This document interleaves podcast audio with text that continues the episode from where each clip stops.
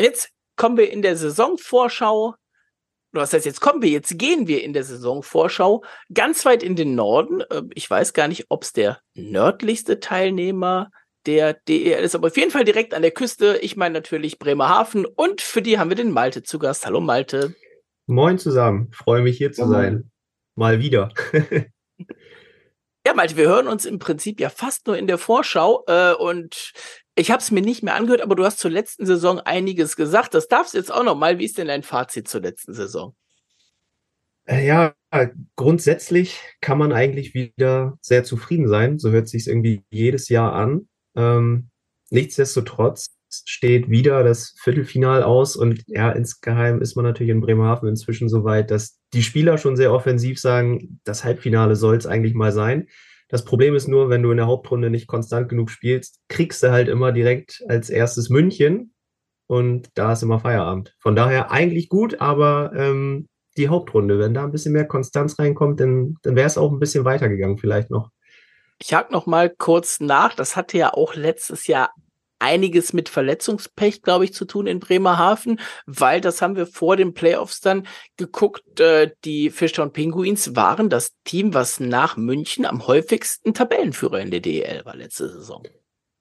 Ja, sie hatten, äh, glaube ich, an den ersten zehn Spielen eine relativ hohe Siegquote, waren dann, glaube ich, auch am zehnten Spieltag sogar noch Erster. Ähm, Alfred Prey hat damals schon gesagt, die Tabelle hat er sich eingerahmt, weil so oft wird das wahrscheinlich nicht mehr passieren.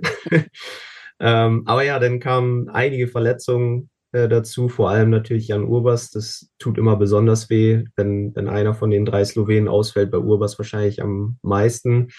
Ja, und dann zwischendurch immer mal wieder der ein oder andere ausgefallen, ein bisschen auf dem Zahnfleisch gelaufen, aber dafür haben sie es echt gut gemacht. Ähm, und ja, im Endeffekt alles rausgehauen. Zwei Siege gegen München in den Playoffs geholt. Das schaffen ja auch nicht unbedingt viele Teams, würde ich einfach mal behaupten.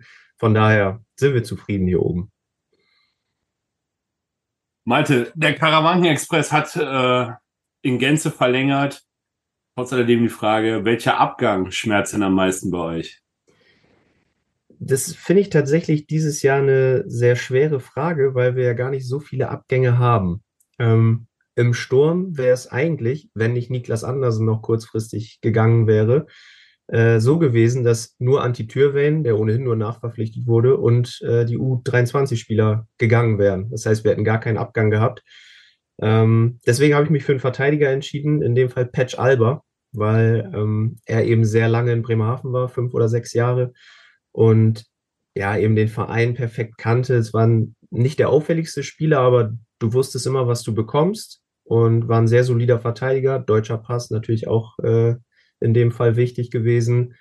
Und dafür wird wahrscheinlich Lukas Kelble jetzt reinspringen. Und da muss man natürlich erstmal sehen, wie er sich an die Liga gewöhnt. Deswegen würde ich sagen, dass Alba schon am meisten wehtut.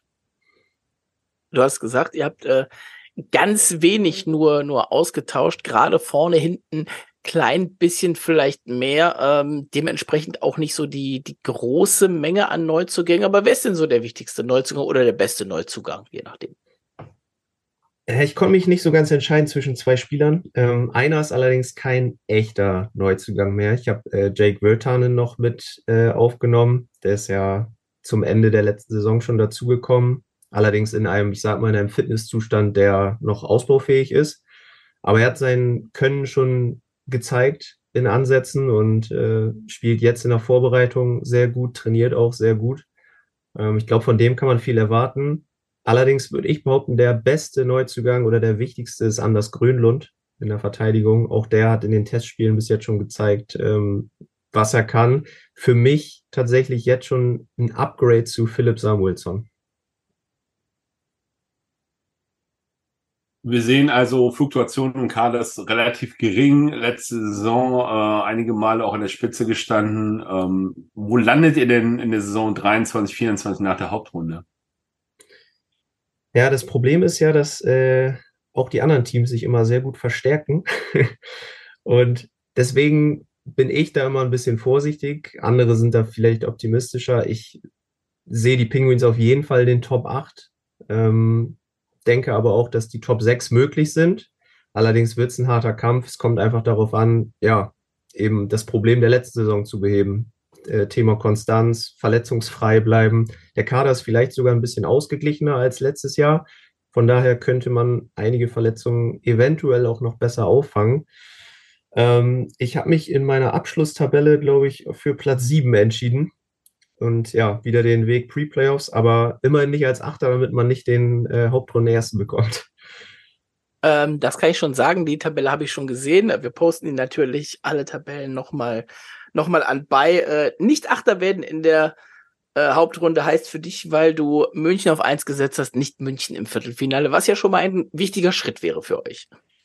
Ja, genau. Ähm, ich denke mal, inzwischen hat auch keiner in Bremerhaven mehr Lust, gegen München zu spielen. Erstens aufgrund der Qualität der Münchner. Zweitens ist die Fahrt auch einfach extrem lang. Ähm, ich habe sie jetzt einmal mitgemacht in den letzten Playoffs und das äh, endete in einer Niederlage ohne eigenes Tor. Von daher muss man sich das gut überlegen, ob man das macht. ja, jetzt haben wir ein bisschen über Bremerhaven geredet. Ähm, Abgänge, Zugänge, was war, was könnte sein. Jetzt von dir auch ein Hot Take zum eigenen Team und eins zu den Kölner Haien, bitte. Ja, erstmal äh, mein Hot Take zu den Penguins. Hm, da ja auch mit Christas Gudlewskis ein relativ guter Torwart noch dazugekommen ist, ähm, stelle ich einfach mal die These auf, dass die Penguins die wenigsten Gegentore der Liga in der Hauptrunde bekommen. Und ähm, mein Hot Take zu den Haien äh, ist, ich muss dazu sagen, es ist wertfrei gemeint. Aber ich behaupte, bei den Haien wird es den ersten Trainerwechsel der Liga geben. Oh. Ich oh. habe sowas schon mal gelesen, ja. also es ist tatsächlich äh, nicht wertend gemeint, aber ich glaube ja, dass die, dass die Haie sich schon so verstärkt haben, dass sie, also ich kann verraten, dass Alfred Preisi auf jeden Fall zu den Titelkandidaten zählt. Ähm, und dass da vielleicht ja auch mal in einer kleineren schlechten Phase Anspruch und Realität nicht so ganz zusammenpassen und da dann vielleicht ein Wechsel stattfinden könnte. Da muss man natürlich zusagen, ähm, auch wenn man das wieder leicht vergisst in den letzten Jahren, wie viele Spieler haben wir Mike Stewart gegeben, Markus? 19 waren es am Ende. Ne? 19, 19, ja. 19, 18, 19, ja. Also ja. selbst dann hätten wir schon Mitte der Saison, Malte. Die, die Lunte ist sehr lang, also ich glaube, da sind andere schneller nächste Saison. ich hoffe es natürlich für euch, dass andere schneller sind, dass ihr ihn überhaupt nicht wechseln müsst. Gut, ähm, dann kommen wir jetzt zum Überraschungsteil. Äh, und da haben wir jetzt keine Frage so im, im richtigen Sinne formuliert, sondern wir möchten dich einfach mal bitten, uns ein bisschen aufzuklären in Sachen U23-Spieler und Fischtown Pinguins Bremerhaven. Inwiefern meint ihr die Frage? Also, welche Spieler da sind oder wie die Situation generell ist? Hinter, Hintergrund ist ja die Pressemitteilung von, wann war sie? Vor zwei Tagen war es, glaube ich, äh, wo die Fischern Penguins mitgeteilt haben, dass sie Philipp Preto, Gregory Kreuzer, Marat Kajarov und Justin Büsing mit Förderlizenzen ausgestattet haben. Und ich glaube, wie war, wie war die genaue Formulierung, dass immer maximal zwei Spieler für Spieltag beim Zweitligisten abgestellt sind. Heißt, ihr werdet an Spieltagen, so wie es klingt, das U23-Kontingent für die DL nicht voll ausschöpfen. Heißt also immer einen Spieler weniger auf dem Spielberichtsbogen haben. Tatsächlich hat das hier auch relativ viele Menschen verwundert. Ähm, das, was ich gehört habe, ähm, ja, eigentlich konnte sich das keiner so richtig vorstellen. Aber ja, die Krimitschauer haben es ja auch dann auch äh, irgendwie zuerst verkündet. Ich weiß gar nicht, ob die Penguins überhaupt nachgezogen haben und das verkündet haben. Ähm, ja, das dass Justin Büsing in Krimitschau überwiegend spielen würde, war eigentlich, glaube ich, von vornherein klar, weil der Sprung ist natürlich auch extrem groß. Dass er sich da erstmal an die Härte gewöhnt, ist, glaube ich, auch gar nicht verkehrt. Ja, bei Philipp Preto wundert es mich eigentlich ein bisschen, hat eigentlich einen ganz guten Eindruck gemacht, hat ja auch schon DEL-Spiele absolviert. Ja, und äh, dass man dann nur mit Nino Kinder und Marat Kaidarov in die Saison gehen würde, ähm, ist ist spannend und also ich, für mich wirkt es irgendwie so, als hätten die Penguins dann auch nicht ihre Wunsch U23-Spieler bekommen, weil eigentlich auch in den letzten Jahren haben die Jungs nicht immer die überragende Eiszeit bekommen, aber der Kader war immer mit dreien gefüllt. Deswegen gehe ich einfach mal davon aus, dass da vielleicht irgendwas nicht so richtig funktioniert hat in Sachen Transfers. Und ich bin gespannt, ob es wirklich so kommt und wie lange man das durchziehen kann. Ja, lassen wir uns, lassen wir uns auf jeden Fall überraschen. Also gerade auch bei Preto äh, bin ich dabei, hat es mich doch eher noch überrascht, äh, weil ihr ja eben auch nur acht Verteidiger habt. Das heißt, ihr habt dann nur sieben die ganze Zeit in Bremerhaven. Ne? Davon werden, wenn es so kommt, im Zweifelsfall eher nur sechs spielen, weil du gehst wahrscheinlich nicht mit sieben Verteidigern und elf Stürmern äh, ohne vier volle Reihen in eine Partie. Bin ich mal gespannt, vor allen Dingen gerade, wenn es so wie letztes Jahr läuft mit den Verletzungen, wie schnell dann da wieder, wieder nachgerüstet wird in Bremerhaven.